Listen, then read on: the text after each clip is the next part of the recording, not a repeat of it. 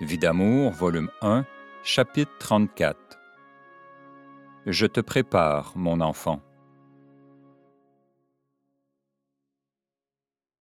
Je suis seule au salon et je me remémore la visite du dimanche précédent, faite par papa et maman. À 19h, nous parlions tous ensemble.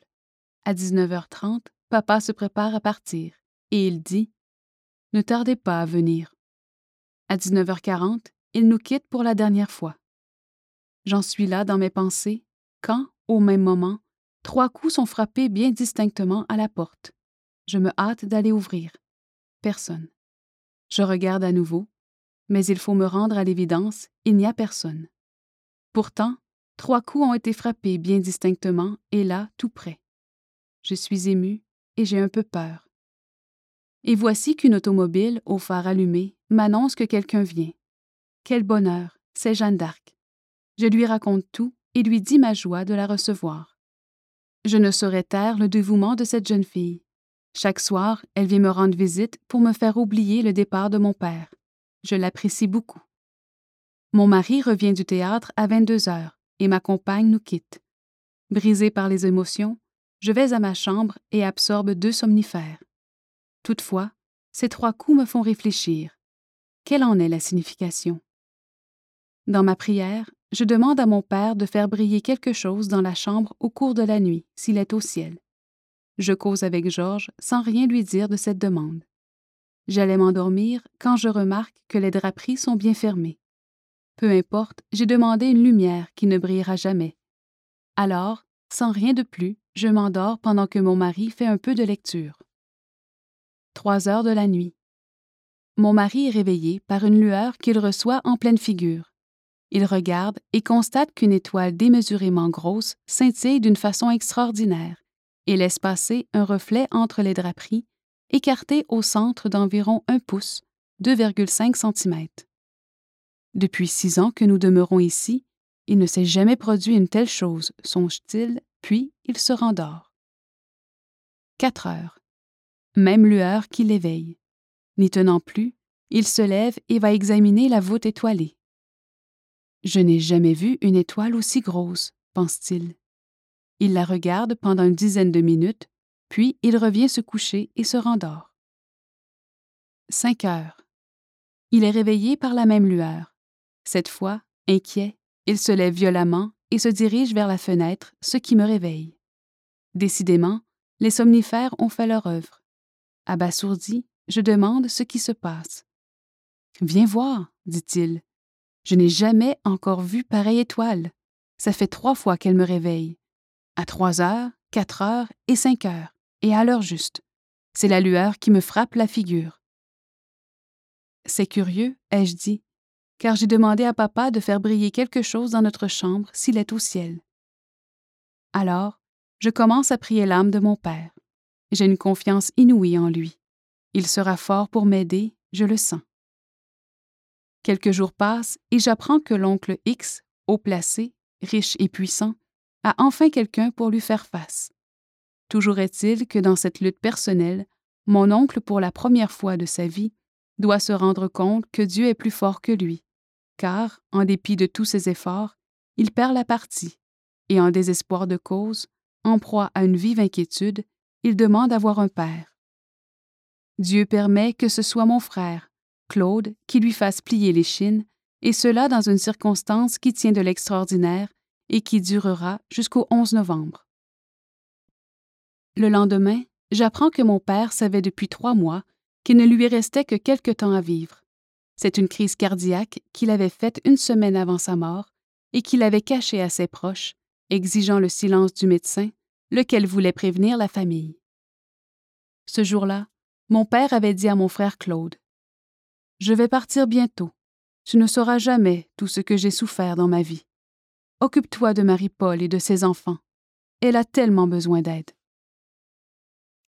Quatre jours avant de mourir, mon père a fait sa confession générale à son frère prêtre de passage dans la famille. Papa lui a appris en riant qu'il partirait bientôt. Personne n'osait le croire tellement il était gai et camouflait tout. Trois jours avant sa mort, mon père se rendit chez le médecin avec un membre de ma famille et lui dit, chemin faisant, je vais chercher Marie-Paul et ses enfants. Il est grand temps que je le fasse. Le jour même de sa mort, il travailla avec son comptable qui partit à 22h30 minutes. Mon père mourait à 23h45. Tout était prêt, conscience et affaires matérielles. Lorsque mon mari apprend que mon oncle, le ministre, a de grosses difficultés, il me dit Qu'est-ce qui peut te faire dire des choses pareilles? Je ne puis te répondre, mais je puis ajouter maintenant que ce sera ton tour bientôt. Le mois de novembre ne passera pas sans que de gros coups ne te donnent à réfléchir. Malheureusement, je devrais souffrir moi aussi à cause de toi. Très inquiet, il veut en savoir plus, mais je ne peux préciser, ne le sachant pas moi-même. Une semaine après le décès de mon père, mon mari recommence sa vie dépravée, et de façon vraiment honteuse. C'est une course folle, sans but précis. Aucun travail, sorties multiples si bien qu'en une semaine, je ne l'ai vu que quatre fois. J'enregistre ses heures d'entrée et de sortie. C'est la vie à l'envers. Quelle farce. En une seule semaine, des sommes de 25 et de 50 dollars sont retirées et totalisent plus de 200 dollars en dépenses personnelles. Je m'informe. Où va tout cet argent? Aucun compte n'est acquitté. Ça ne te regarde pas, dit-il, et il sort en claquant la porte. Depuis quelques mois, je fais part à ma belle-mère des exagérations de Georges, espérant qu'elle le fera réfléchir. Mais elle me dit Qu'est-ce que tu fais de tout l'argent qu'il te donne? Il gagne suffisamment pour faire vivre sa famille aisément. Cesse de te plaindre. Il n'y a rien à faire. Tout tourne contre moi. Pourtant, je sens que la fin est proche. Et je suis étonnée de ce que Dieu m'enseigne. Décidément, il y a de l'extraordinaire en tout cela et cette façon de vivre, le cœur brisé, avec seulement trois ou quatre heures de sommeil par nuit, du lait dilué dans de l'eau chaude comme alimentation pour la journée, car je ressens des douleurs terribles à l'estomac, la vésicule et le foie. Tout est enflammé.